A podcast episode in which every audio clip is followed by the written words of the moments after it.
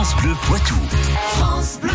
On va courir avec euh, Vincent Hulin. Cours toujours, tu m'intéresses. Une rencontre, tiens, pour euh, ce week-end Pascal. Rencontre avec une jeune poitevine. Elle a 22 ans. Elle s'appelle Manon, Manon, pardon, Douteau.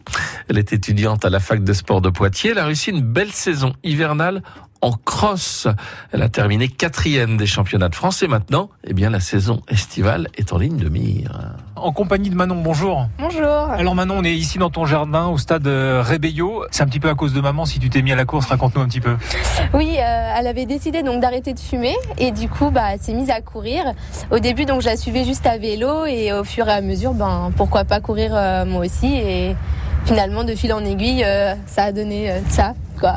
En gros les performances que j'ai actuellement et, et voilà. Le cross, c'est l'hiver, il fait froid, c'est dans la boue, on se prend des coups de pointe. Euh, comment tu aimes ça Raconte-nous. Ah, je sais pas, mais euh, en tout cas, euh, j'adore. je pense qu'il faut le vivre pour euh, savoir ce que je ressens. mais c'est juste génial, franchement. ouais, c'est c'est comme ça. Je sais pas pourquoi, mais le cross, ça me fascine. Bon, et l'intérêt aussi, sportivement parlant, c'est qu'une bonne saison de cross hivernale, ça aide aussi à bien préparer la saison estivale. Ah oui, en général, quand ça se passe bien sur cross, on sait que sur la piste, ça va plutôt bien se dérouler. Après, il peut toujours y avoir des, des petits problèmes, mais euh, en général, oui, une bonne saison hivernale annonce une bonne saison estivale. Donc, euh, il n'y a plus qu'à maintenant.